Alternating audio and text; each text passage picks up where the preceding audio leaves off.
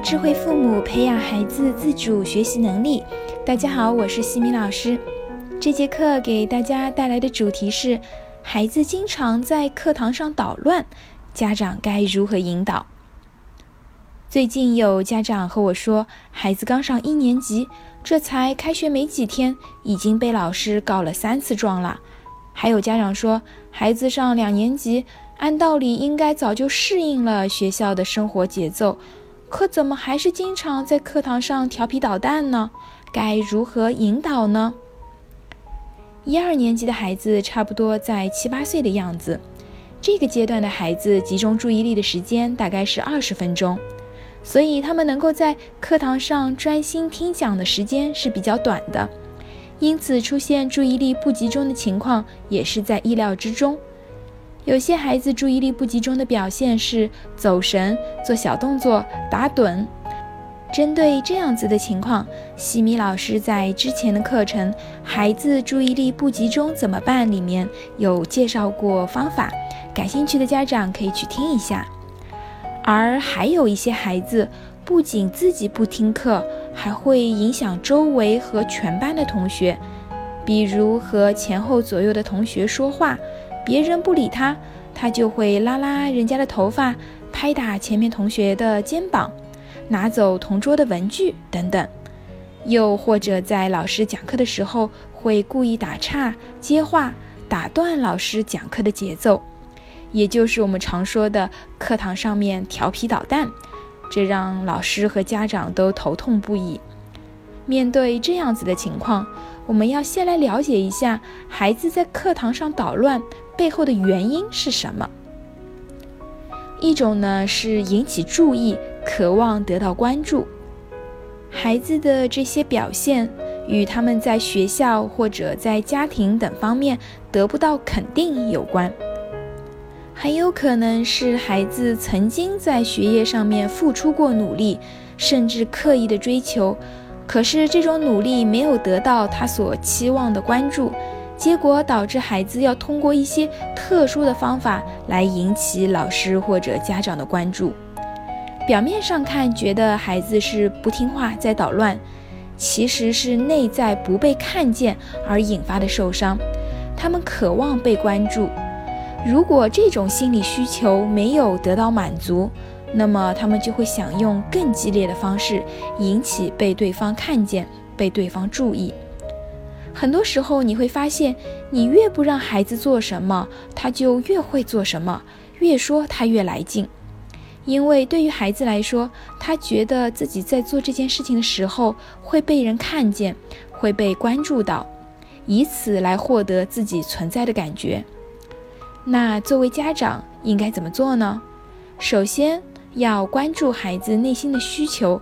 遇到这样的情况，不要去责怪孩子，这只是火上浇油的一种做法，也不要给孩子贴标签，否则会因为长期被当成了坏孩子，他也就自认为自己是一个坏孩子，并且会真的捣乱起来。家长对孩子的关注和关怀，对孩子是起着至关重要的作用。我们可以和老师保持联系，让老师在课堂上多向孩子提问，使孩子有存在感。我们还要多给孩子关怀，多和孩子交流沟通，问问孩子：假如你是老师，看到下面有学生在捣乱，影响课堂秩序，你会是什么样子的感觉？假如你是乐乐，总是上课的时候被拉头发或者被拍肩膀，你又会感觉怎样？让孩子换位思考。另外，要积极的关注孩子好的方面。当孩子做得好的时候，及时给予反馈，认可孩子。比如今天课堂练习本上有一个好字章，我们就可以说。这一定是你上课特别专注，思路一直跟着老师转所收获的。这是老师对你的认可，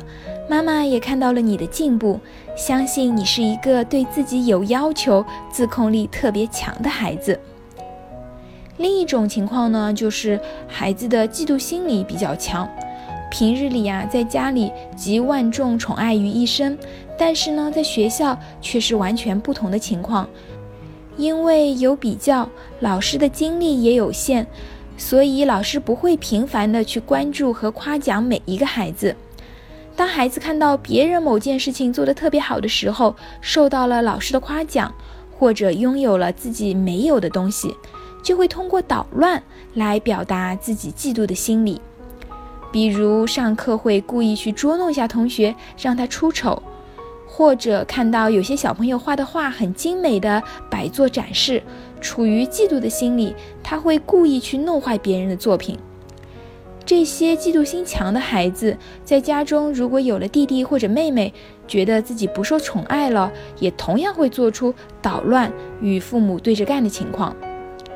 遇到这样的情况，作为家长要学会倾听孩子的感受。告诉孩子要学会尊重他人、善待他人，建立正确的竞争意识。很多孩子是因为自己能力不足，却又渴望成为关注的焦点。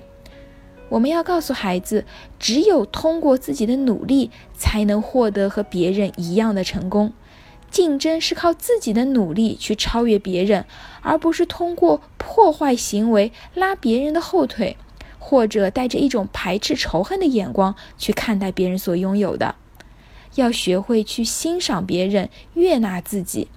多鼓励和帮助孩子加强练习、提高能力，通过增强自信来转化嫉妒的心理。另外，家长平日里也要有意识的去培养一下孩子的自制力，可以从孩子感兴趣的事情做起，比如下棋、画画。就需要孩子冷静、耐心、集中注意力，让孩子逐步养成自觉约束的习惯。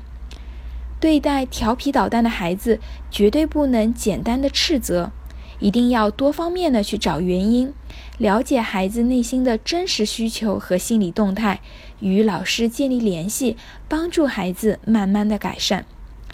在下一期的课程中呢，我将会为大家分享孩子学习没有上进心怎么办。感谢各位的收听。如果你喜欢西米老师的课程，欢迎在评论区给到反馈意见，也欢迎大家关注我们的公众号“西米课堂”，留言告诉我你们感兴趣的话题或者疑问。感谢各位的收听，我们下次见。